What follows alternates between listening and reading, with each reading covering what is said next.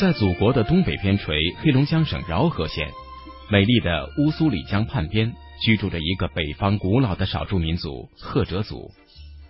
这个距中俄边境珍宝岛不到五十公里，饶河县城和俄罗斯的比金城隔江相望。新中国成立后的一九五六年，中国第一个乡级政权巴刹赫哲族乡在同江市建立。而此时的饶河县的四排赫哲族村也已经建立起来。赫哲族究竟是一个什么样的民族呢？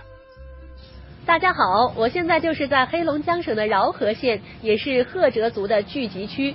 这呢是一个风景优美的地方，在美丽的乌苏里江畔，天很蓝，空气很清新，人口也不多，很安静。呃，也许很多人都不了解这个民族，因为这个民族的人也确实是很少，是所有少数民族当中啊人口最少的一个民族。虽然他们人口少，但是他们的历史却是很悠久的哦。走在县城当中呢，时刻都可以感受到少数民族的文化气息。如果你问我，它究竟是一个怎样的民族，有什么样的历史，又有什么特别的东西？比如吃的、穿的、用的，还是紧跟随我的脚步，一起来感受一下赫哲人的生活吧。我现在呢，就是在饶河县小南山的文物博物馆，这里呢就有很多从乌苏里江畔采集来的陶片和陶罐。这个陶罐呢，上面有刻的这个鱼的形状。哎，那个陶罐上呢，还有刻的这个骨头状的一种形状，真的是什么样都有的。而且令人称奇的是呢，在这三千年以前就有的陶器上啊，可以清清楚楚的看到上面还刻有鱼的眼睛、鱼身，甚至连鱼鳞和水的波纹都看得一清二楚。饶河县的文物研究所的所长杨永才告诉了我们，很多文物和遗迹呢。都与古代的渔猎文明呢都有很大的关系，就是说现在这个与这个养殖业和这个农业呢都没有其他的关系。文物专家认定呢，这个渔猎文化呢也可以孕育现代文明，把小南山称为渔猎文化的渔猎文明的摇篮。赫哲人呢是他也是以渔猎为主，赫哲人呢是这个称为这一地域的土著民族。据史料记载。两千多年前的先秦时代，赫哲族作为满族的一个分支，很早就居住在乌苏里江、黑龙江、松花江上水冲积的三江平原上。族称来源于赫哲人自称的“赫吉色勒”，意为下游、东方，即居住在下游、东方的人们。还有纳贝、纳乃等自称，意为当地人、本地人。实际上又有黑金。赫金、黑哲、赫哲等称谓，新中国成立后统一定名为赫哲族。赫哲族呢是中国北方唯一以捕鱼为主、用狗拉雪橇的民族。赫哲族人呢特别喜欢吃鱼，尤其喜爱吃生鱼。这一习俗呢沿袭至今，也显示了这个民族和其他民族不同的特点。赫哲族呢不仅是以鱼肉为食，连穿的衣服也多半呢都是用鱼皮、豹皮还有鹿皮制成的。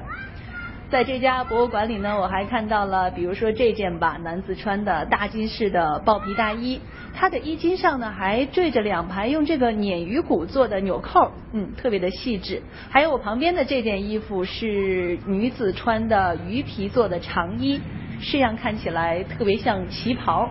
哎，不过我特别奇怪的是，这个薄薄的鱼皮是怎么制作成衣服的呢？博物馆的工作人员告诉了我。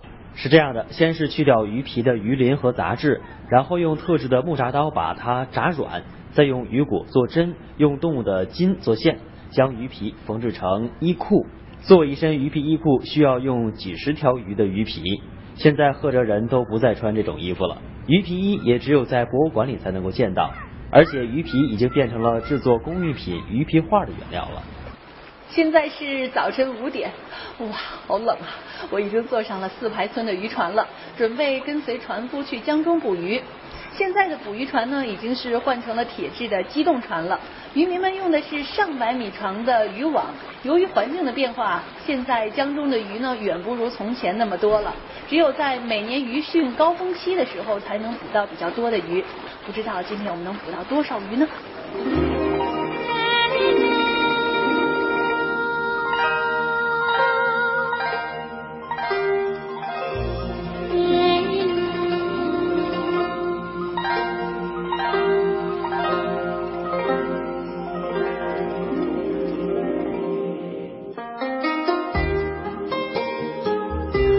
不知道，是不是因为今天我来了，所以捕到了好多鱼呀？赫哲人呢喜欢将刚捕捉到的鱼立即在江边去掉鱼鳞、骨刺，撒上点盐呢，就放到木头烧的火上烤，烤到半生熟的时候呢，就拿来吃，味道格外的鲜美。这种烤鱼呢，在赫哲语当中叫塔拉哈，它是赫哲人传统的美食。嗯，好香啊！除了鱼皮画，自古以来用桦树皮制作帽子、摇篮等生活用品，也是赫哲族人的一个创造。随着社会的发展，他们制作的工艺品越来越精致。这么精美的工艺品，如今赫哲人是怎么出售的呢？都通过网络，还有这些就是到这儿旅游的游客。赫哲族还有一个奇特的地方，他们的主要交通工具呢不是汽车，而是狗拉雪橇。经过训练的狗，每只可拉七十公斤左右，日行一百到一百五十公里。狗可是赫哲人的好帮手啊！他们在运输、狩猎、看家、保护主人等等方面都发挥着重要的作用，所以历史上赫哲人又被称为食犬部。不过时代发展到今天呢，赫哲人传统的生产生活方式也在发生着改变。他们狩猎的传统技艺只是记录在博物馆里，那里陈列的弓箭也见证着他们过往的历史，展示着他们独特的文化。一九四九年新中国成立之后啊，赫哲族人呢开始逐渐过上了安宁的生活。如今呢，他们呢也从原来的茅草房呢逐渐住上了砖瓦房。不过我特别好奇的是，他们当年住的是什么样的房子呢？当地的解说员告诉了我。打鱼的时候就有一种特别简易的房子，嗯，简易，用三根木头支起来，然后最后用画皮给它贴上。一般呢，如果要是不涨大水被冲走的话，像这种锁了是能，嗯，一般都能做上四五年。哦，原来住的是简易的房子。哎，这是什么房子呢？有一半还在地底下，感觉有点像半地下室。这就是古老的赫哲人就是冬季居住的一种房子，嗯，因为它有就是属于。半坐落在地里，所以大我给它起了一个名，就叫地印子，因为比较保暖，一半在地里，然后一半留在地面上。木头是原来就是那种特别简易的那种木头，没有门窗的原来。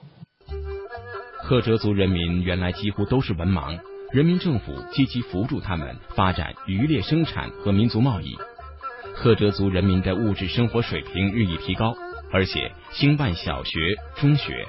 培养各种专业人才。四排赫哲族村成为中国赫哲族聚居区成立的第一个村级政权。